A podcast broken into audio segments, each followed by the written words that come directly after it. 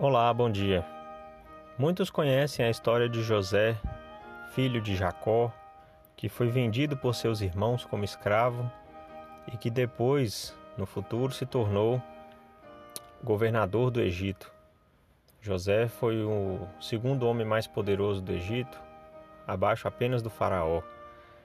Mas uma situação que também é bastante conhecida da vida de José é que quando ele foi comprado por Potifar, e passou a trabalhar na casa de Potifar, ele sofreu uma tentação muito grande da esposa de Potifar.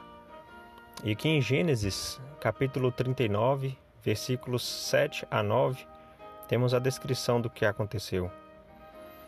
E aconteceu depois dessas coisas que a mulher de seu senhor pôs os seus olhos em José e disse: Deita-te comigo. Porém ele recusou e disse à mulher do seu senhor: Eis que o meu senhor não sabe do que há em casa comigo, e entregou em minha mão tudo o que tem. Ninguém há maior do que eu nesta casa, e nenhuma coisa me vedou, senão a ti, porquanto tu és sua mulher. Como, pois, faria eu este tamanho mal e pecaria contra Deus? Bom, essa foi a postura de José.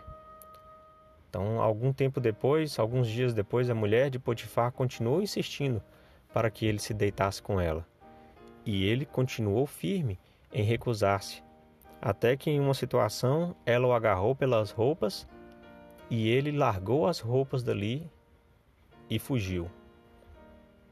E depois ela o acusou, enfim, José foi preso, mas tudo com o propósito do Senhor para que ele pudesse é, se tornar poderoso no Egito pudesse salvar a vida de muitos da fome, inclusive de sua própria família com quem ele se reencontrou. Mas a questão aqui é que a gente pode utilizar essa parte da história para falar sobre a lei da castidade, que é a situação onde não há relacionamento sexual entre um homem e mulher, exceto dentro dos laços do matrimônio, legal e legitimamente realizado. Bom, mas essa situação não se aplica apenas à lei da castidade. Aqui é claro que, pela lei da castidade, José se manteve puro, não traiu, não adulterou e o Senhor favoreceu por isso. Mas podemos aplicar esse mesmo princípio do que José realizou para qualquer tipo de vício, qualquer tipo de tentação porque José estava se esforçando para fazer o que é certo, assim como muitas pessoas se esforçam para se manter livre é, do, do, pe, do pecado, manter-se livre dos vícios, das dependências, das diversas maneiras. Às vezes é da dependência química, do álcool, do cigarro, da pornografia, do, compuls, da, da, do consumismo compulsório, enfim, de tantas dependências, de tantas coisas que às vezes aflige a vida da pessoa, que a atormenta e que ela sabe dos males que causa e a pessoa se, se esforça para manter-se afastada da tentação. Mas a tentação às vezes vem e vem para justamente nos testar, para nos provar se estamos firmes, se vamos permanecer ainda dignos. E nós devemos lembrar do que José fez e de como ele declarou como ele poderia fazer um mal tão grande e pecar contra Deus. Ele preferiu fugir. A consequência, que foi a prisão, o encarceramento por longos anos, ainda foi melhor do que ceder à tentação do pecado. Então nós temos que agir da mesma forma quando a tentação e o mal chegar até nós.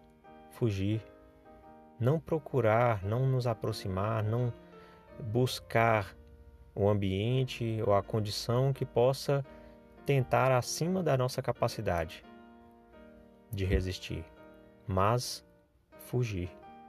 Não importa a consequência, mas permanecer digno, permanecer em condições de ser abençoado pelo Senhor, de continuar é, portando o Espírito do Senhor, sendo é, capaz de realizar grandes coisas, porque o Senhor continuará conosco.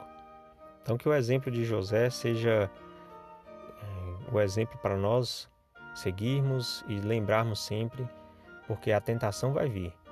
Por mais que estejamos nos esforçando para nos manter longe, mas ela vai vir. E aí a nossa atitude vai dizer como é que vamos continuar e o quanto o Senhor poderá continuar nos abençoando e confiando em nós.